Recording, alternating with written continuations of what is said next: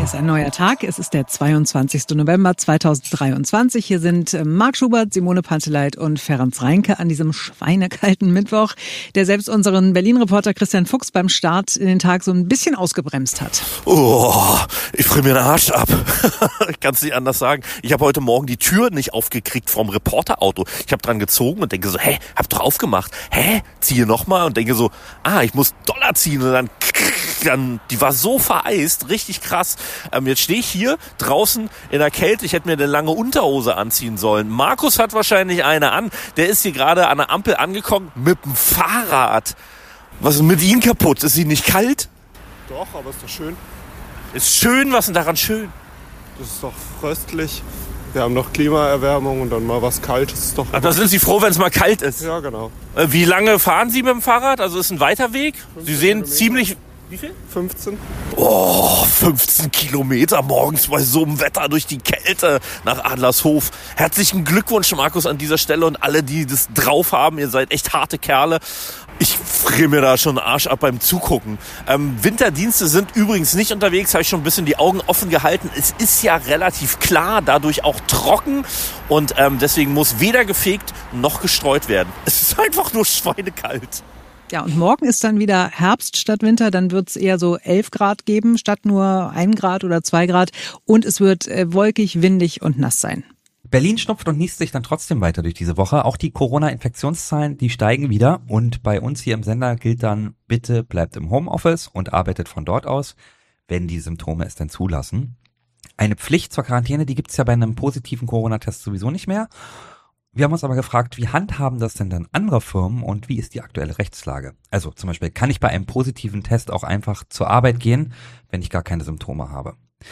Das haben wir Livia Merler gefragt. Sie ist Fachanwältin für Arbeitsrecht hier in Berlin. Früher waren genau so eine Fälle genau geregelt, dass man, wenn man halt sich nicht gut fühlt äh, und eine Infektion hat, halt auch in Quarantäne verbleiben muss. Das haben wir jetzt halt nicht mehr. Problematisch ist aber, dass natürlich Unternehmen nach wie vor eigentlich auch auf äh, erhöhte Hygienevorschriften achten sollen. Und das Einzige, was hier wirklich vernünftig ist, ist in einen offenen Austausch zu gehen mit dem Arbeitgeber, ihn gegebenenfalls im Homeoffice zu bitten, wenn es einem auch wirklich gut geht und man weiterhin arbeiten kann. Aber man sollte halt nicht äh, mit einer Infektion einfach in das Unternehmen gehen. Was aber auch nicht geht, bei einem positiven Test einfach zu Hause bleiben, sagt Livia Merler. Genau, das würde ich auch nicht machen, weil man halt hier aufgrund mangelnder Regelungen auch Gefahr läuft, dass man einfach unentschuldigt fehlt, weil krank ist man in dem Sinne ja auch nicht wirklich, wenn man keine Symptome hat. Insofern auch hier das ganz klar ansprechen, dass man sich arbeitsfähig fühlt, ähm, aber auch keine anderen Personen gefährden möchte, deswegen nicht in den Betrieb kommt und dass man da einfach eine gute Absprache findet, wie man mit der Situation umgehen kann. Und Homeoffice wäre halt in vielen Fällen auf jeden Fall eine gute Option dafür. Homeoffice, ja, immer da, wo es geht, eine gute Option. Da muss ja gar kein Corona sein, ja. Jeder, der infektiös ist, den möchte ich einfach nicht sehen. So war ich schon immer. Da wusste ich noch nicht, dass es mal Corona geben würde. Da war ich immer dafür, dass jeder Mensch, der auch nur so aussah, als hätte der eine Erkältung, musste sofort umdrehen, nach Hause gehen und ich habe die Türklinken desinfiziert. Ja, ich weiß. Ich weiß. ich bin Zeuge ihr habt, davon. Ihr habt mich alle belächelt, ja. Jetzt habe ich nichts mehr zu sagen. Muss erst Corona kommen, damit alle wieder sauber werden. Na, die, Ähm. die Wahrheit ist, du hast die Türklinken nicht so gut sauber gemacht, dass kein Corona kam. Eben, Das ist schuld. stimmt. Ja, ich konnte aber nicht auf dem Wet Market in Wuhan jetzt auch noch putzen oder so. Hätte ich hätte ich es gekonnt, hätte ich es äh, getan. Also manchmal äh, geht's äh, mit dem Homeoffice natürlich ganz gut, aber äh, nicht da, wo wirklich händisch was gemacht werden muss. In der Produktion zum Beispiel ist das so im Werk des Keksherstellers Balsen in Tempelhof. Kamil Human ist dort der Chef der Personalabteilung. Also grundsätzlich wird, äh, wird aktuell, wie gesagt, Corona wie eine ganz normale Krankheit, Erkältung, Grippe, wie auch immer sozusagen behandelt. Das heißt, wir kriegen teilweise auch nicht unbedingt mit, äh, wenn jemand Corona positiv ist, wenn er uns das nicht irgendwie explizit mitteilt oder, oder proaktiv mitteilt. Da wir, wie gesagt, hier am Standort äh, bei 400 Mitarbeitern um die 350 in der reinen Produktion tätig sind, also haben wir sogar noch nicht mal die Möglichkeit, die einzelnen Mitarbeiter ins Homeoffice zu schicken. Von daher, wenn jemand keine Symptome hat und theoretisch Corona hätte und wir es mitkriegen würden, dann müsste er trotzdem ganz normal arbeiten kommen. So, und bei Balsen gilt natürlich auch, wer Symptome hat und sich krank fühlt, der sollte zum Arzt und dann bitte auch nach Hause gehen oder zu Hause bleiben. Ähm, die anderen Firmen halten es natürlich auch so, Bayer, die BSR und auch die BVG, das sind äh, die Firmen, äh, die wir gefragt haben. Ähm, bei dem einen oder anderen öffentlich-rechtlichen Unternehmen Ich glaube, da braucht man gar nicht äh, auf Corona zu warten. Da, es gibt Unternehmen, also es gibt Angestellte in Bereichen im öffentlichen Dienst zum Beispiel, da glaube ich, da ist so das Verlangen, oh, nee, komm, ich schlepp mich noch zur Arbeit. Ich glaube, es geht, ist gar nicht so groß. Ähm, es könnte ja umgekehrt sein. Oder? Weil, ja. wenn wir jedes Jahr diese, diese, äh, diese Zahlen haben, oh, bei der BVG wegen eines hohen Krankenstandes äh, fahren äh, diese und jene und Busse nicht, äh, die und die S-Bahnen fallen aus, ist dann auch bei der S-Bahn immer ein Thema, oder? Oder die sind halt, nein, die sind natürlich äh, häufiger krank. Ja, alle Untersuchungen zeigen, dass die Berliner äh, Beamten und Angestellte im öffentlichen Dienst deutlich häufiger krank sind als die in anderen Bereichen. Und das liegt nicht daran, dass die Viren hier mehr zirkulieren, glaube ich. Meinst du? Also ich glaube, wenn du auf dem Amt arbeitest und da dann immer so eine, so eine Sprechstunde machen musst und äh, von diversen Leuten angehustet wirst, dann hast ja. du schon auch die, eine höhere Wahrscheinlichkeit, krank zu werden, als wir hier in unserem stillen Kämmerlein. Ja, müssen wir dann genau gucken, wie viele Menschen in der öffentlichen Verwaltung denn äh, Kontakt zu Menschen haben. Es könnten, es könnten ein paar mehr sein, ja, würde man sich so wünschen, wenn man so denkt, ach, Bürgeramtstermin, was war das noch? Ja, das ist das Ding, das weit in der Zukunft liegt. Ähm, aber in anderen Bundesländern haben die ja auch äh, Kontakt zu Menschen, sogar mhm. wahrscheinlich regelmäßiger und wahrscheinlich funktioniert da sowieso alles besser, mhm. weil es nicht Berlin ist. Ähm, und die werden aber nicht so häufig, sind aber nicht so häufig krank. Ach, okay, hm. die haben nicht so einen Stress, weil die Leute da freundlicher sind, wahrscheinlich als in Berlin. Aber hörst du mal bitte kurz auf, über Berlin zu lästern? Nein, ich lästere nicht über Berlin. Nein. Amt arbeiten oder so. Ich möchte gerne über ein anderes Thema sprechen. Ich möchte oh, ja. gerne über äh, Mittagsschlaf sprechen. Etwas, das mhm. ich ja wirklich jeden Tag mache oder zumindest versuche, mindestens irgendwie 20, 30 Minuten oder noch lieber zwei Stunden. Und äh, jetzt Stunden. ist herausgekommen, wow. ja, hat Was? mir meine Ärztin mal gesagt tatsächlich, weil ich leide familiär bedingt mag unter Bluthochdruck, muss auch schon wirklich seit Anfang 30 Bluthochdruck-Tabletten nehmen. Und meine Ärztin hat mal gesagt, so, ne, sie brauchen einfach gerade in ihrem Job auch, ne, viel Stress, früh aufstehen und so weiter. Sie brauchen einfach äh, am Tag mal so einen, so einen kurz, kurzen Reset-Knopf, ja, den sie drücken.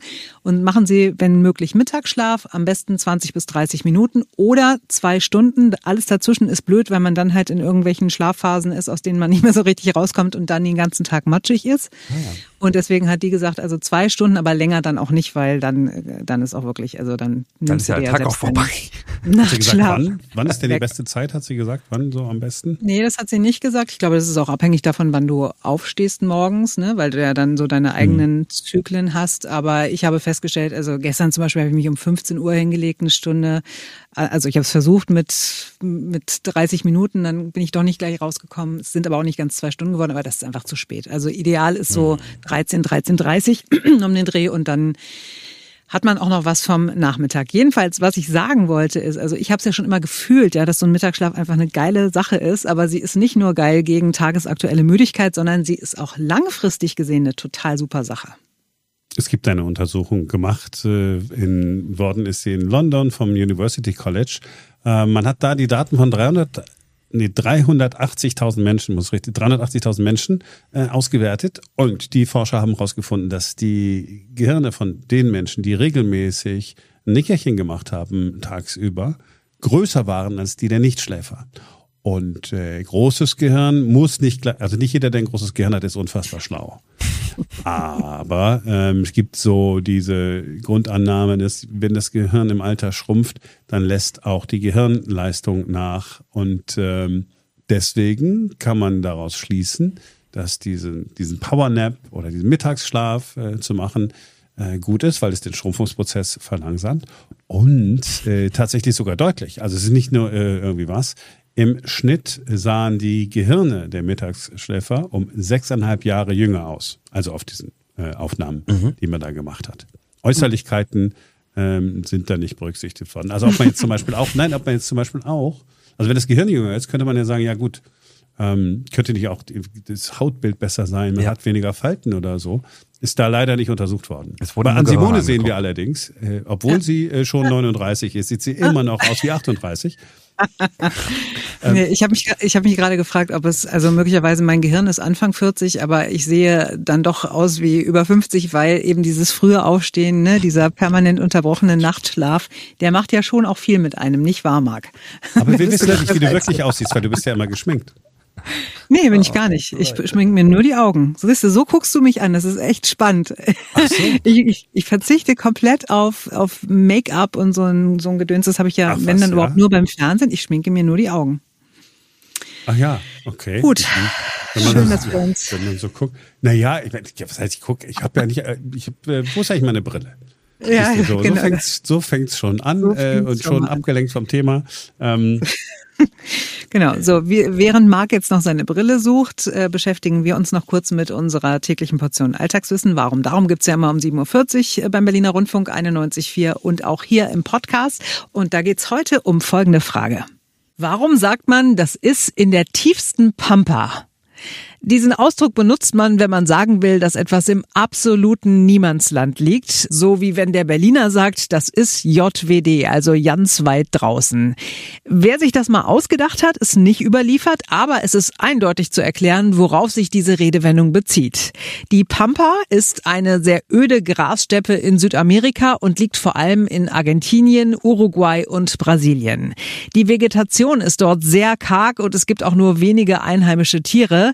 Somit ist der Anblick dieser Landschaft wenig abwechslungsreich, einfach trist und karg und eben sinnbildlich für alle ähnlich uninspirierenden und abgelegenen Landstriche dieser Art. So, Marc, hast du die Brille gefunden inzwischen?